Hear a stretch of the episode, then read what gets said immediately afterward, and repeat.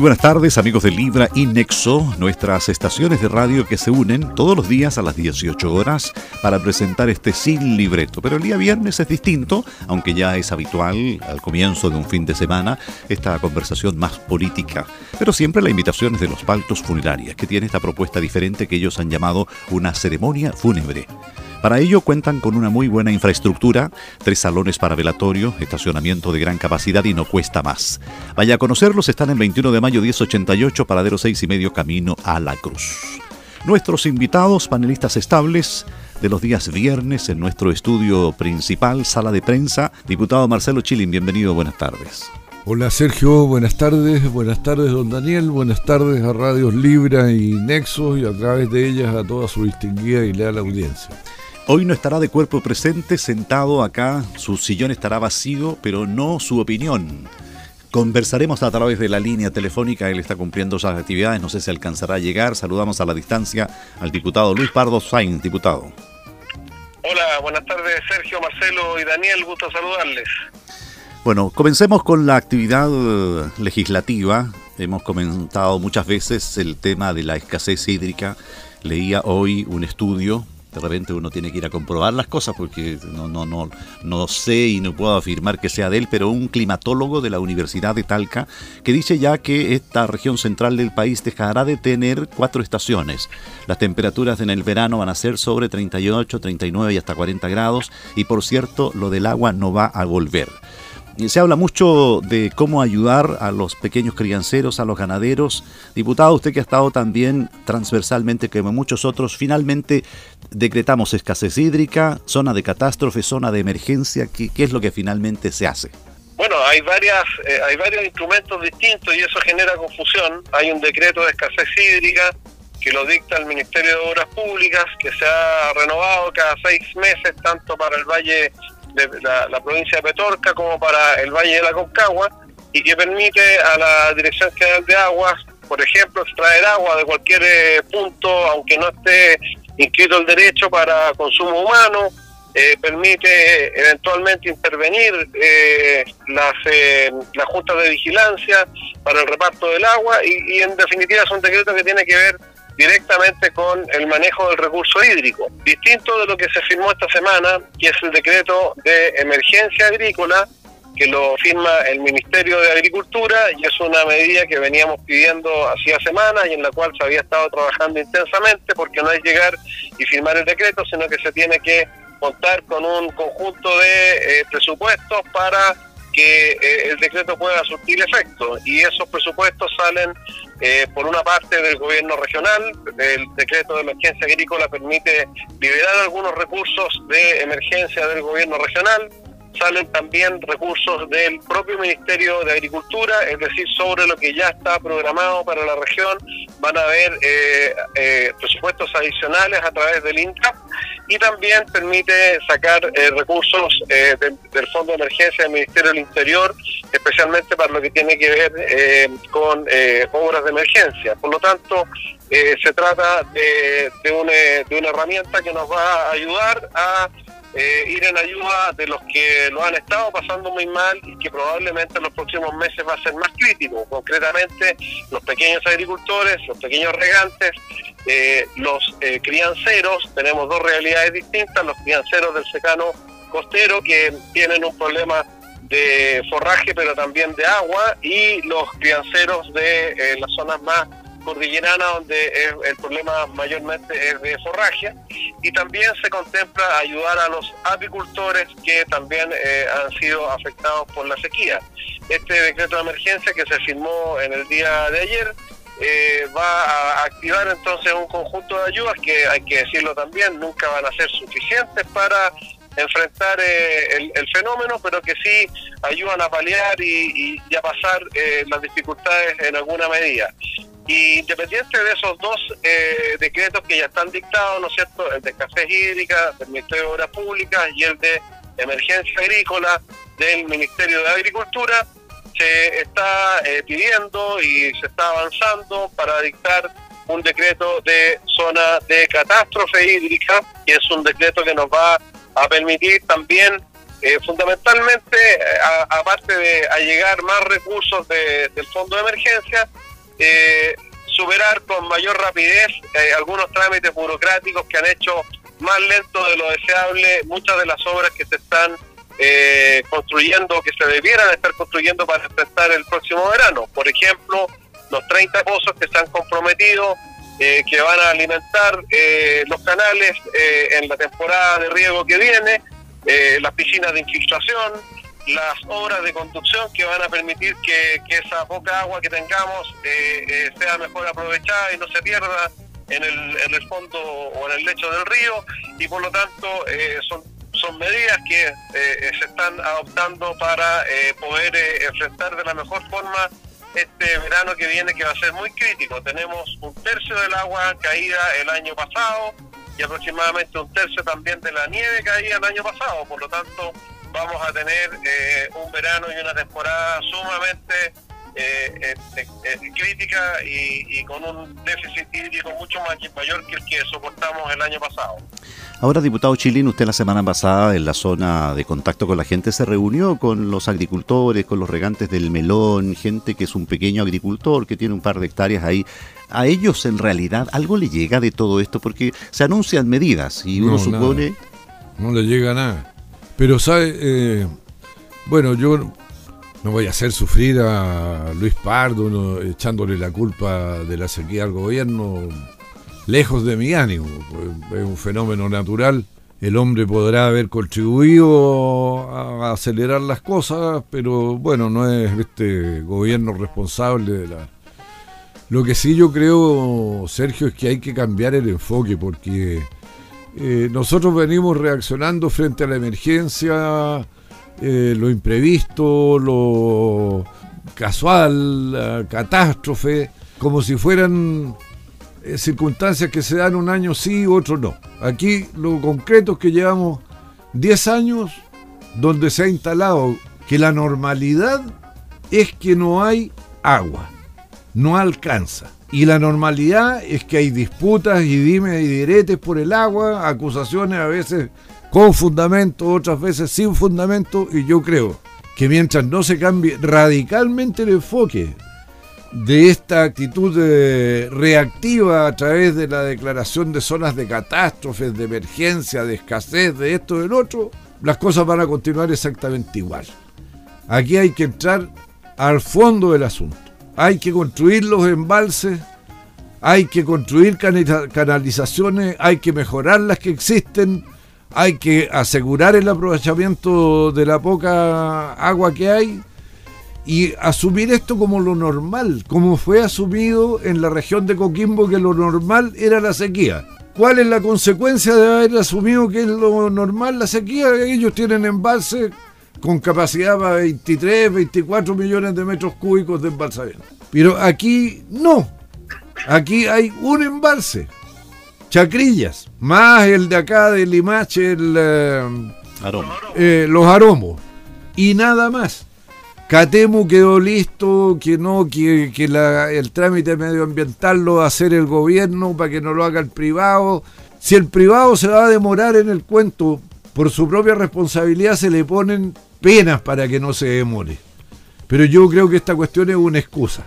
Las Palmas está en marcha, yo creo que Los Ángeles hay que volverlo a, a ver hay que ir por el sobrante de una vez por todas en Petorca. Todos lloran por Petorca, pero nadie hace nada por Petorca.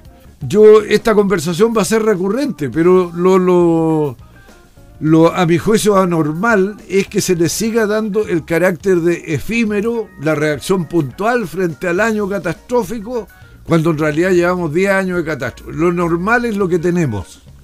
Y es lo que va a seguir habiendo porque no hay ninguna predicción que diga que eh, la región de Valparaíso va a volver a ser una región lluviosa, pletórica de agua, que el río Aconcagua va a parecer río y no estero como parece hoy día.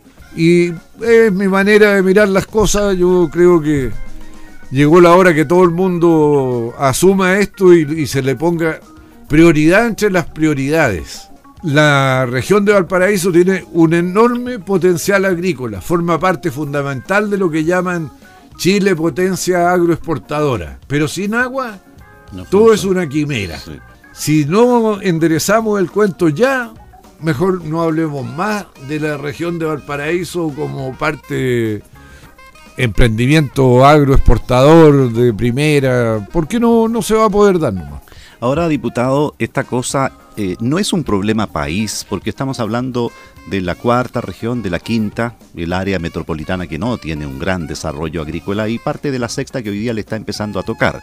Y cuando hablamos una danza de millones, millones que no tiene el Estado, y, volvemos a pensar, y de la octava región para el sur todavía nos sobra el agua de buena calidad, sin tanta contaminación y que se pierde directamente en el mar, por lo tanto no es un tema país.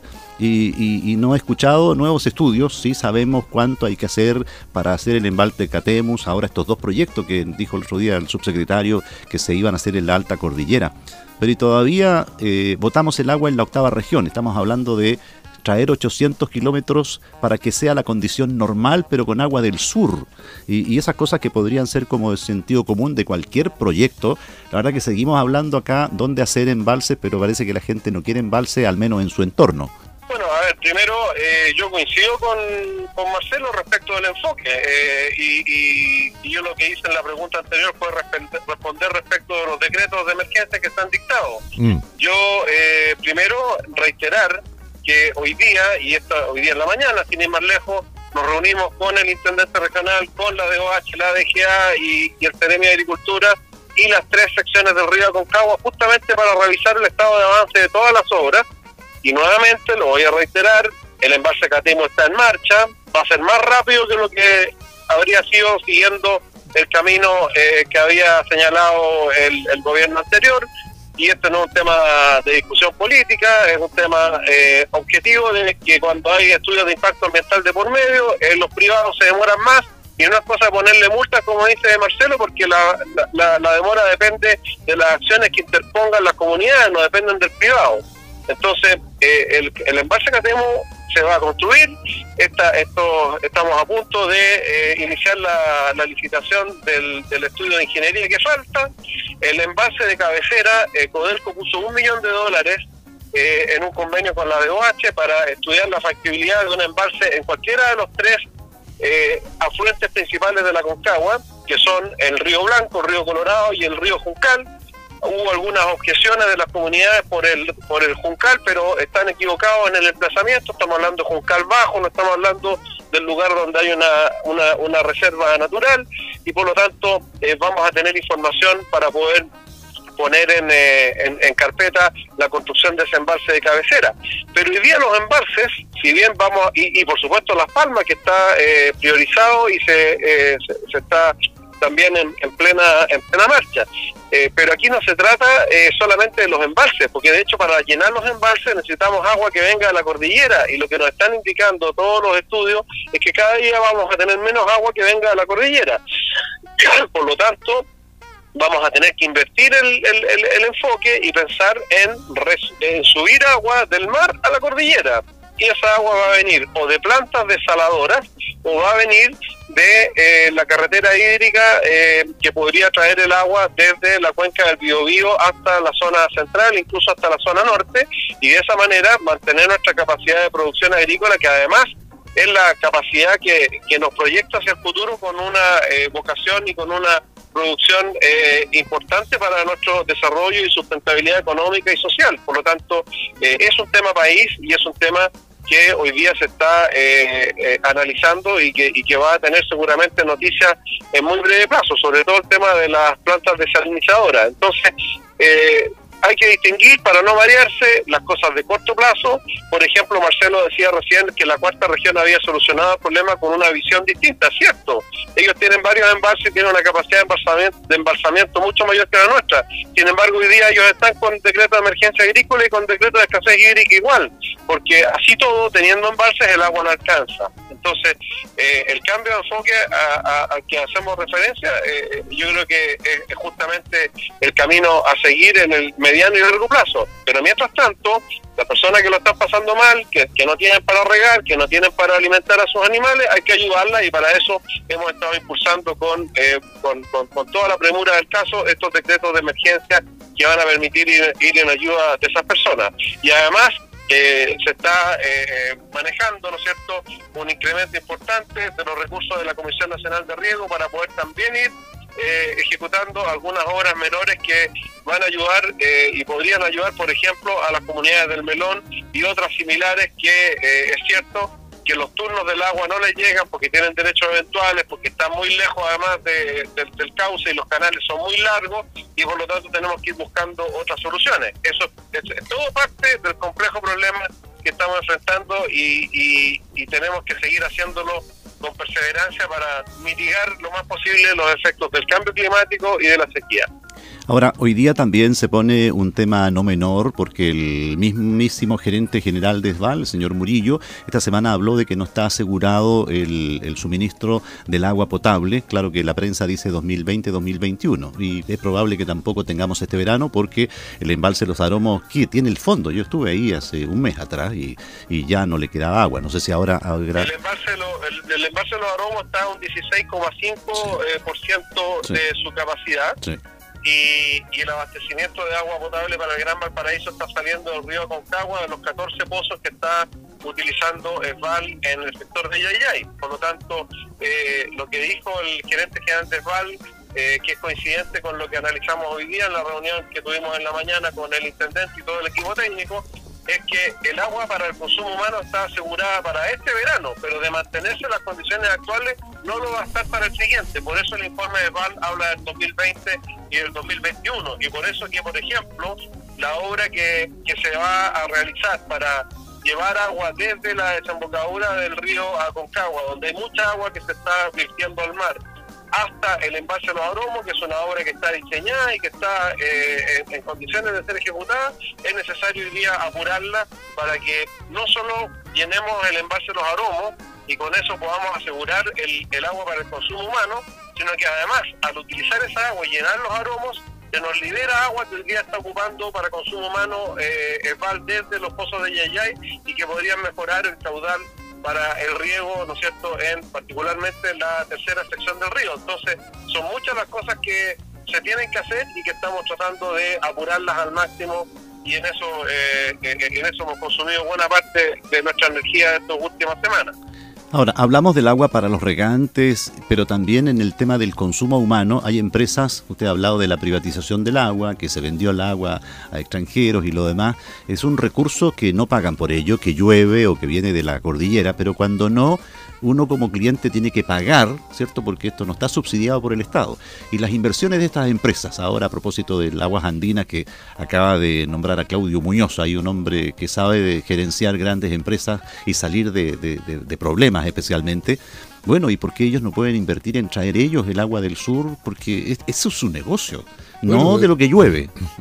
Bueno, porque no se caracterizan por ser eh, empresas que tengan eh, verdadero eh, afán, verdadera vocación de servicio público. El agua es bueno, un bien esencial ¿eh? y, es un servicio público, lo mismo que la electricidad, eh, las comunicaciones, y lo toman simplemente como un negocio de extracción de renta. Eso es lo que explica que Sal haya tenido un solo trabajador como eh, vigilante nocturno en sus labores no son. Y responsable de los procesos además. De, todo. ¿Ah? Y a ese señor si le da un infarto, bueno, hasta ahí no van a llegar ni punto. Yo creo que eso grafica bien eh, lo que es ahora.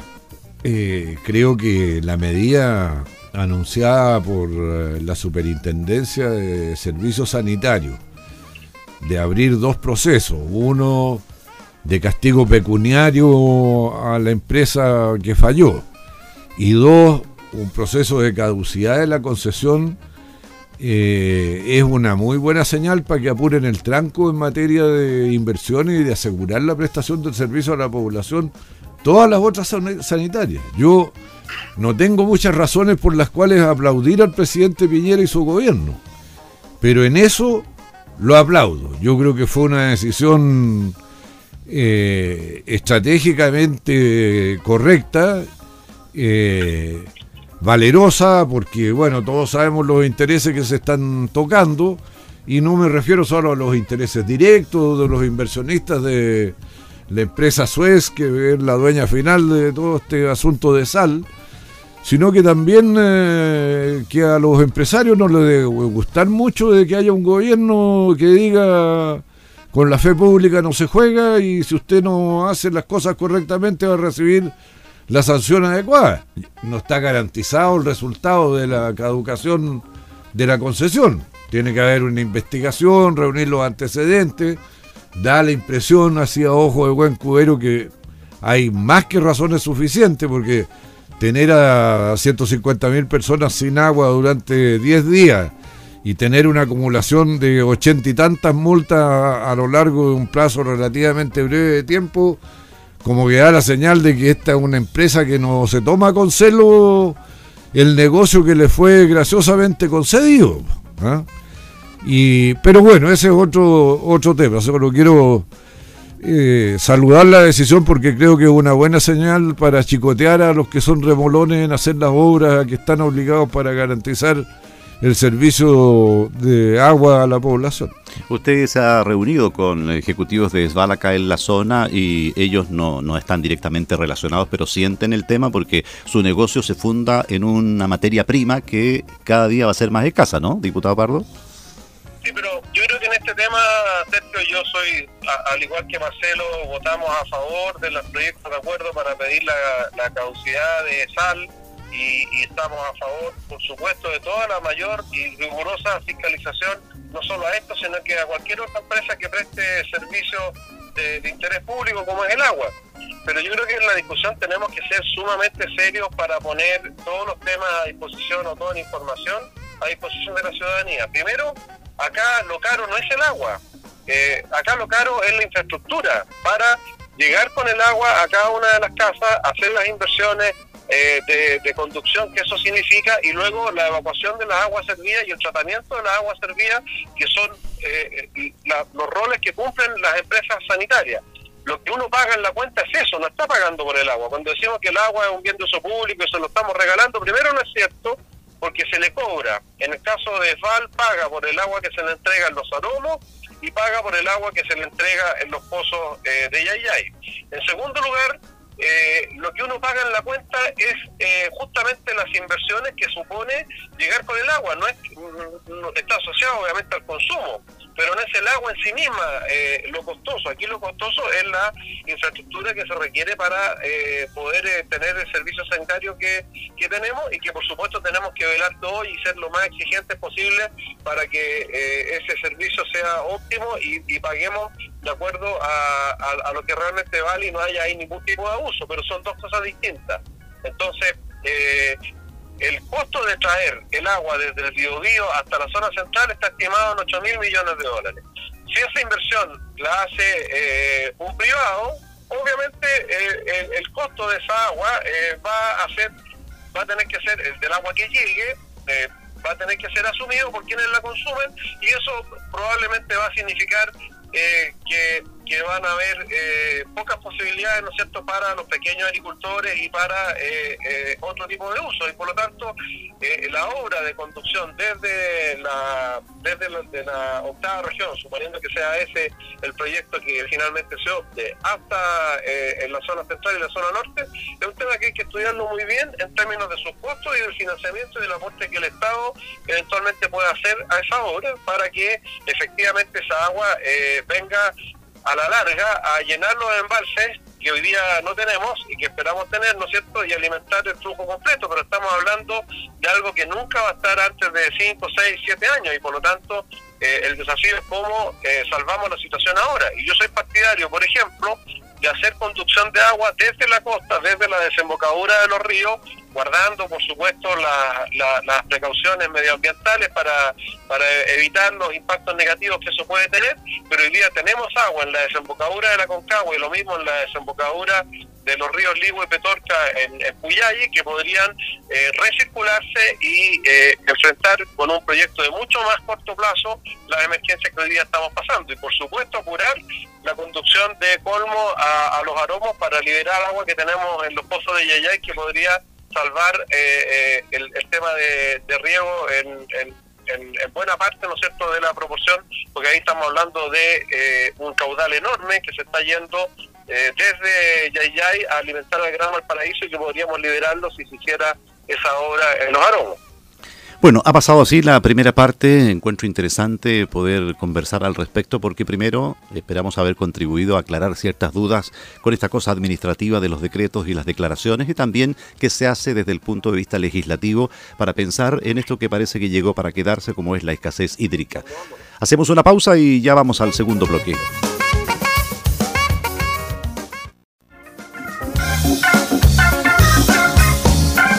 Vamos a la segunda parte de este Sin Libreto. Estamos a viernes 9 de agosto de 2019. Nos acompaña Los Paltos Funeraria, que tiene esta propuesta que ellos han llamado una ceremonia fúnebre que merece toda persona que deja este mundo, sobre todo familias numerosas o gente conocida, un servidor público, alguien que efectivamente a la hora de su adiós va a llegar mucha gente en esa despedida. Los Paltos Funeraria tiene tres salones para velatorio, estacionamiento para más de 40 vehículos y no cuesta más. Está en 21 de mayo, altura del paradero 6 y medio camino a la cruz. Bueno, se pasó el primer bloque, mi estimado diputado, con el tema del agua nada más, pero me quiero quedar un poco más en, la, en el aparato legislativo, porque esta semana se avanzó ley corta o ley larga finalmente existe acuerdo, eso no está resuelto, falta mucho todavía, pero se celebran de repente que avanzan las propuestas del Ejecutivo. Y esta semana, puntualmente ayer, Carabineros eh, encuentra ahí a una persona a quien se indica como el autor de estos atentados, no los últimos, que en una de esas la investigación capaz que de los siete que tiene le pongan dos más, total, hay, hay un detenido. Y, viene la cuestión ahora entonces, eh, se celebra porque vamos a aplicarle la ley antiterrorista, escuchaba el fiscal Abbott, pero eso parece que no es tan fácil. La gente dice, ah, qué bueno, ya aquí hay un detenido, venga la ley antiterrorista porque los hechos son, son evidentes. Pero eso habrá que probarlo. No, por supuesto. Ahora yo creo que la detención de este señor eh, hipotéticamente autor de los bombazos dirigidos a Alain al señor de Grange y los otros que se mencionan, son un tremendo éxito policial en el caso de que se pueda comprobar de que efectivamente él es el autor de estos bombazos, porque si se trata, como lo han dicho los medios de comunicación, de un llamado lobo solitario, que es aquella persona que actúa sola, sin conexiones con nadie, bueno, es una operación de alta eh, precisión quirúrgica. Una sola persona que no habla con nadie, que no se relaciona con nadie, que no tiene complicidad con nadie, es muy difícil de detectar. Distintos son los grupos, donde uno más o menos puede ubicar cuál es su hábitat, con quiénes relaciones, de qué conversan, y por ahí uno le va buscando y va encontrando. Así que si han logrado establecer esto es un gran éxito para la policía. Y yo creo que debe tener la policía, carabineros, un fundamento bastante sólido, lo mismo que el fiscal, para procesar a este señor, porque después de las cosas que le han pasado a carabineros con la operación Huracán, por ejemplo, no creo que esté en condiciones de tomar riesgo y de aventurarse en una hipótesis que los tribunales van a desestimar. Felicitado Carabineros por este gran acierto. Hay que preguntarse qué pasa con la famosa ley antiterrorista. Porque este señor va a ser juzgado con las leyes vigentes, no con la promesa de la ley corta antiterrorista, cuyo fin en realidad era como agregarle medios de acción a las policías acciones intrusivas, escuchas telefónicas, infiltración de agentes. Me imagino que habrán metido algo de delaciones compensadas, no sé, yo no he visto el, proyecto en detalle. Ya llegará a la Cámara de Diputados. Pero eso ni siquiera tiene que ver con la configuración de los delitos ni eh, con la definición de las pruebas suficientes para demostrar la comisión del delito. Entonces, como que este éxito policial también pone en signo de interrogación qué tan necesaria era la reforma de la ley corte, por qué no entramos de una vez por todas a la reforma de la ley antiterrorista. ¿Ah? O a su cambio, porque yo creo que hay que cambiarla. Pero bueno, esa es mi opinión, usted la conoce.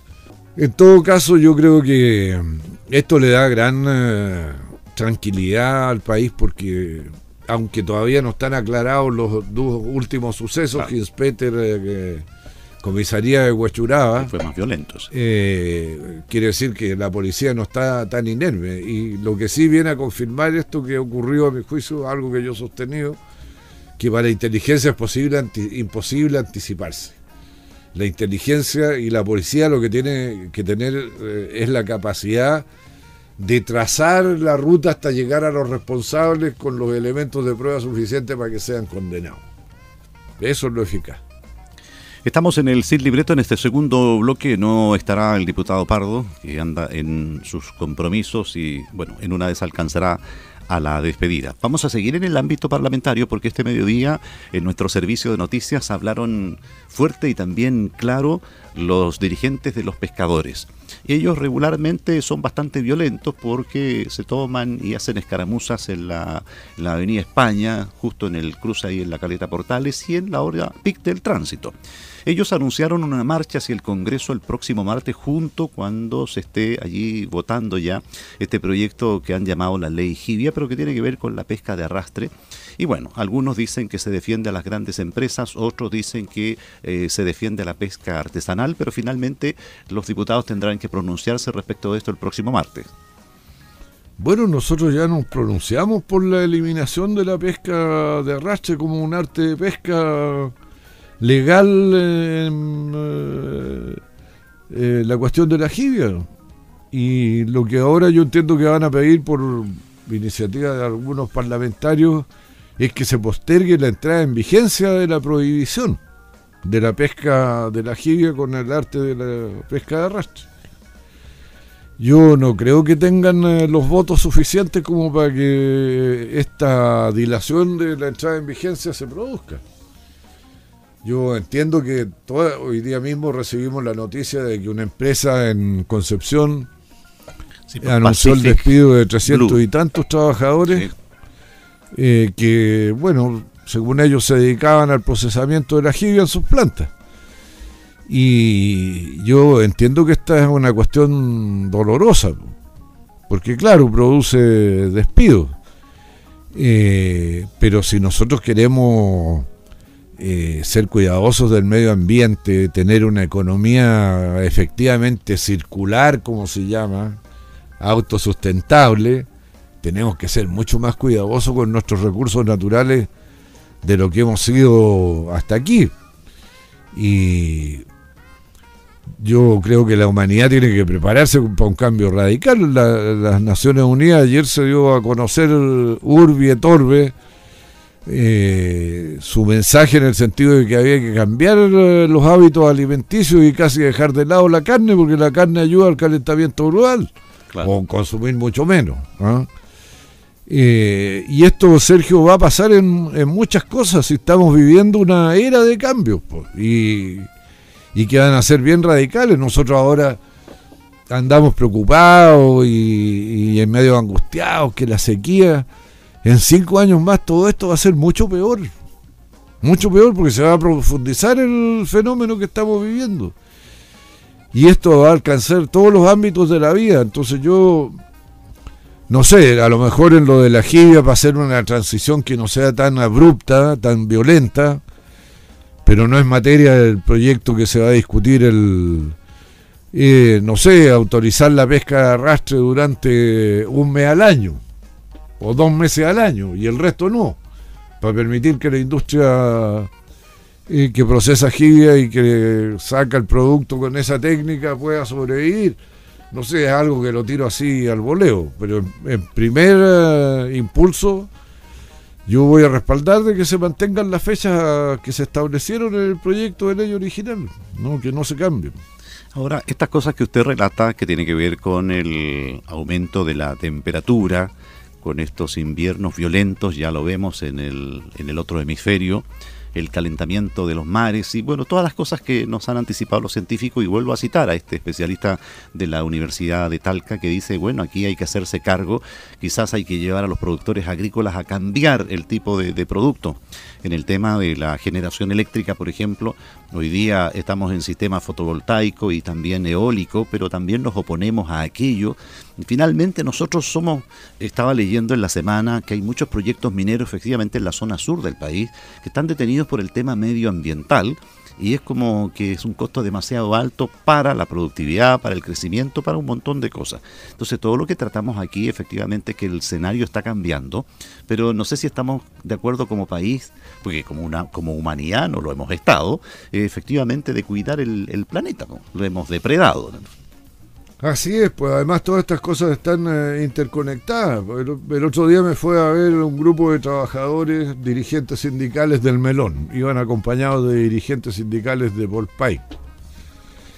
Y su tema era que estaban preocupados por un llamado impuesto verde que viene en la reforma tributaria que va a hacer subir el precio de una de las materias primas para producir eh, cemento eh, y que al hacer subir el precio de esa materia prima va a resultarle más barato a los industriales comprarla afuera eh, y lo más probable en China, eh, pero que no va a contribuir en nada a frenar el cambio climático como sería su pretensión para que no se emita CO2 al aire. Porque el CO2 que, que no se emita en Chile, porque se encareció el proceso y ya no es viable económicamente producirlo acá, la misma materia prima se tiene que producir en otra parte, en China. Y China igual va a echar eh, CO2 al... Entonces, y si no lo va a hacer Perú. esto no tiene remedio local. ¿ah? Y eso yo creo que va a haber que ir también aceptándolo gradualmente, que de repente los estados nacionales van a ir perdiendo peso, eh, porque las cosas van a requerir soluciones globales, no, no tienen ninguna posibilidad de tener eh, soluciones locales. Y, bueno, las autoridades de cada país, a mi juicio, lo que tenemos que hacer es que la transición de un momento a otro, de esta mutación gigantesca que está sufriendo el planeta, sea lo más eh, benigna posible con los intereses del ser humano, de las personas. Y nosotros tenemos que proteger y ayudar a que la transición se produzca con el menor costo posible para las personas. Yo por eso no soy un, un chiita de la defensa del medio ambiente, no, no, no soy vegano ni ando proponiendo ninguna de esas cosas como radicales y extremas, ¿ah? porque, bueno, el ser humano eh, hoy por hoy tiene una manera de vivir que hay que ayudar a superarla, eh, creando las condiciones de una transición de un momento a otro con el ser humano y no contra el ser humano. Porque perfectamente podríamos decir, ya, cerremos el melón, se acabó la cuestión. ¿ah? Y se acabó la contaminación y felices los veganos y los que quieren... Ah, ah, se, se cerró, se cerró, se cerró. Fiesta nacional. Y todas las familias y los trabajadores que se quedan sin sustento la misma ciudad, porque no, no solo son los trabajadores que están directamente en la fábrica, el comercio local, los dependientes de los comercios locales y así sucesivamente. Entonces, y esto, Sergio, es algo que hay que hacerlo conversadito entre todas las partes. Mire, el tema de las 40 horas de la jornada laboral o de las 41 horas en promedio, se requiere conversar, pues si las dos partes tienen algo de razón. El gobierno tiene razón cuando dice que 40 horas rígidas, bueno, no altera mayormente las cosas porque son rígidas y podría conducir a los mismos vicios que tiene hoy en día las 45 horas. Eh, pero también tiene razón Camila Vallejo y las personas que han llevado el peso principal de la pelea por las 40 horas, eh, cuando dicen que eh, si se establece 41 como promedio y las negociaciones entre la empresa y el individuo puede haber abusos. O sea, lo más probable es que haya abusos. Si ya nos conocemos, no tenemos, pues, no necesitamos presentarnos entre los chilenos. Entonces, ¿cuál es el punto medio? 41 horas, con flexibilidad, como dice el gobierno, pero se pacta entre la empresa y la organización de los trabajadores, el sindicato, el cómo se modela la distribución de las horas que dan como promedio 41. Esto existe en Francia, yo se lo he dicho. 35 horas, pero que un mes completo todos los días pueden ser, toda la semana pueden ser 40 horas. Lo que pasa es que pactan trasladar la hora eh, trabajada en exceso las trasladan a las vacaciones, a las vacaciones de invierno, a las de verano, o días feriados entre medio. Pero se pacta entre iguales, bueno, aquí, no entre abusadores y abusados. Claro, aquí se ha, mm, se ha avanzado en esa materia en el ámbito privado. De hecho, muchas empresas que participan en este premio de Great Place to Work que tienen acuerdos incluso respecto de la misma jornada con flexibilidad. Si no llegó a las 8, bueno, no importa, entra a las 9, pero no se va a las 6, se va a las 7. Y es parte del, tema. Lo mismo el tema que hoy día se eh, fue muy publicado, ¿no? Esta cantidad de licencias que al final dice uno parece ser más bien falsa, porque si no tendríamos eh, aquí una fuerza no menor de trabajadores de la fuerza laboral chileno con enfermedades mentales. Entonces. Bueno, somos uno de los países con mayor índice de enfermedades mentales. Claro, pero también. Depresiones. Pero siempre que las licencias sean todas verdaderas, porque además, de alguna manera, este estudio que se publicó hoy día también decía, y de hecho se le han enviado eh, cartas a 100 médicos que hacen el 16% de las licencias, incluso sin tener la especialidad médica para dar ese, ese descanso. Y por otra parte, uno siempre acusa a la parte patronal en este tema, también ha quedado en evidencia algunos usuarios del sistema que dicen, bueno, pero es que si me da licencia de 7 días no me las van a pagar, entonces mejor démelas por 15, porque...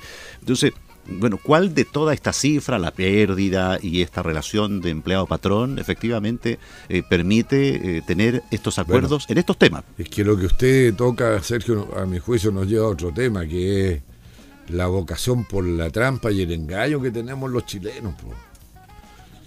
¿Ah? Porque aquí todos dan mal ejemplo. Ustedes ya, se olvidaron de los señores Lavín eh, y... Que tenían que dar clase de ética, hoy ir a curso de... los de Penta, los de Penta. ¿ah? Eh, bueno, ya está, se me fue el apellido del otro señor. Delano. Delano. Delano y Lavín. Eh, y bueno, los pillan, los meten un rato en la cárcel, finalmente salen, la sacan barata, como se dice, eh, y la mayor sanción, clases de ética. Y lo mismo para algunos que hacen colusión, los delitos de cuello blanco, que son eh, terribles para la fe pública, son súper erosionantes de la cohesión de las sociedades. Y eso, bueno, uno mira de abajo y dice, bueno, si lo hacen estos gallos, ¿por qué no voy a poder hacer yo también mi propia trampa? Entonces, aquí hay muchos malos ejemplos que no se, no se sancionan. No digo que todo haya que sancionarlo con cárcel, pero somos demasiado permisivos en el uso de la picardía y el engaño. Los propios tribunales, eh, el delito de elusión de impuestos, eh, no lo sancionaban porque era una demostración de la capacidad de ingenio de los que lo practicaban. Pues entonces, o sea que el tribunal, además condecore el ilícito, pues ya uno dice en qué mundo estamos. Pues, Así es que, bueno, aquí lo que requerimos es un, cambio de material a fondo, creo yo, de nuestra mentalidad nacional. Se sigue hablando respecto de una eventual reforma a la educación, pero puntualmente con este sistema de admisión justa o el aula segura, qué sé yo. Y, pero viene la prueba de fuego ya en, a finales de este mes. Tiene que empezar el proceso de postulación, finalmente donde está la mayor cantidad de usuarios. Son 8.000 colegios y esto comienza en Santiago. Ahora, no, muchos decían que aquí era una aplanadora, que había que borrar lo anterior y cambiarlo. Desde el Chile Vamos hablaban de que era solamente hacer algunas mejoras, no se estaba borrando. Hoy día escuchaba de que efectivamente le van a hacer algunas mejoras y, que efectivamente se va a pensar un poco más en los migrantes. La cosa es que parte el SAE en Santiago. Sí, es un desafío mayor. Ahora es una desgracia que este desafío mayor el gobierno lo haya tomado con prejuicios, con liviandad y con una actitud de oposición a la ley aprobada, porque la ministra Cubillo se ha dedicado a recorrer Chile desacreditando la ley que ella tiene que administrar, que es esta ley de inclusión, que bueno, tiene que ver también con la admisión. Y eh, nosotros hace rato que le venimos advirtiendo que se pongan las pilas, que deberían estar trabajando. Recién hoy día salió el subsecretario de Educación, el señor Figueroa, a decir que iba a haber 70 puntos informativos, la mayoría de ellos en el Estadio Nacional, pero que también iba a haber uno en cada comuna de Santiago. Eh, yo creo que el despido de Rodrigo Egaña, que fue la persona seleccionada por alta dirección pública para hacerse cargo de el tema de la eh, eh, educación, eh, de los servicios locales de educación, fue una, una mala señal de que no se tenía voluntad de cumplir con la ley. Entonces, bueno, nosotros, usted sabe, Sergio, los socialistas hace rato que venimos manteniendo en barbecho la idea de la acusación constitucional a la ministra Cubillo, porque a nuestro juicio ella está dejando de cumplir la ley y no solo eso, obstaculizando el cumplimiento de la ley por otros. Pero en este caso le iba a preguntar, y era para el último tema de esta jornada, eh, ¿de qué sirve una cotización, una acusación constitucional cuando en realidad uno podría sancionar al que no está eh, permitiendo que se implemente esto que es ley de la República y que fue aprobado en el, gobierno anterior? Y de alguna manera, si esto ya tiene algunas mejoras, por así decir, mejoras en la plataforma para que no pase lo mismo, mayor incorporación en el perfil de búsqueda y también la atención de los eh, extranjeros, eh, si ese era el ámbito, hay que sacar a la ministra ya, suponiendo que va a la acusación y sale la ministra. Lo que pasa, Sergio, es que ella durante enero y febrero recorrió todo Chile hablando contra este sistema y agitando los centros de padres y apoderados contra este sistema. Entonces, después de esa actitud, usted puede perfectamente deducir que si hay un problema mayor en la aplicación del nuevo sistema de selección, y de ingreso eh, en la región metropolitana, eh, buena parte de ello se puede ver al boicot de la propia ministra, pues ¿por qué no? si los este hechos están a la vista. pero en este caso, por ejemplo, cuando hablábamos y aquí fue majadero el diputado Pardo de representar el caso bueno, de Bueno, porque amigo de ella. No, no pero, pero suponiendo en un porcentaje menor, ¿cierto? Cuando decía, oye, un 10%, un 12% no puede hablar de fracaso. Pero ¿y si ese, ese mismo porcentaje se da en la escala, porque ahora es la prueba de fuego, y si ese porcentaje es mayor en estos 8.000 colegios y que se va a implementar en el área metropolitana, ¿va a haber un mea culpa o se va a insistir en sacar a la ministra Cubillo? Porque eh, está bien, se implementó en el resto ¿Qué certeza tengo yo de que ella trabajó con celo y lealtad por una ley de la República cuando sus hechos demuestran todo lo contrario? Sus hechos previos. Si no, somos nosotros los que salimos a desacreditar la ley y a levantar a los centros de padres y apoderados, fue ella, pues. Entonces ahora ella tiene una doble prueba, que hacer que el, sistema funcione adecuadamente y bien, y, demostrar de que ella, a pesar de su ideología, eh, no está, no actuó contra la ley, pues. Pero es un problema de ella, porque eso ahora se lo van a achacar a la oposición también. No, pero ¿qué pasaría, por ejemplo, si el porcentaje es similar respecto de aquellos que no quedaron satisfechos? Bueno, pero Sergio, le repito la pregunta, ¿cuánto de eso no se debe al actuar eh, incorrecto de la ministra? Porque ella quiere otra cosa, ideológicamente quiere otra cosa. ¿Cuánto no corresponde a su propia acción? Habrá que esperar entonces el desarrollo, pero se viene entonces este sistema de administración escolar SAE en la región metropolitana. Se nos pasó así el siguiente bloque, teníamos otros temas para hablar. Eh, de nuevo, aunque falta mucho todavía, no es tiempo para las campañas presidenciales, pero sí ya hay mucho candidato. Ahí le cuento que el día martes próximo en la noche invitamos a cenar los diputados socialistas a Oscar Landerrecha, a José Miguel Insulza y a Máximo Pacheco para que nos cuenten qué es lo que piensan que se debe hacer por Chile. Pero es interesante eso, porque de alguna manera, ¿cierto? Eh, aparece aquí el que era como el de la burguesía, el otro como que está pasado de moda y el otro que dice, si no me nombran a mí, ¿cierto? Me voy a sentir, o sea, es una buena opción, nos contará de eso el próximo miércoles. Sí, con todo gusto. Bueno, y así completamos esta edición de Sin Libreto. El diputado Pardo no participó en el segundo bloque. El primero lo hizo solo a través de la línea telefónica. Que tengan un buen fin de semana, que disfruten el Día del Niño. Nosotros volveremos el próximo viernes.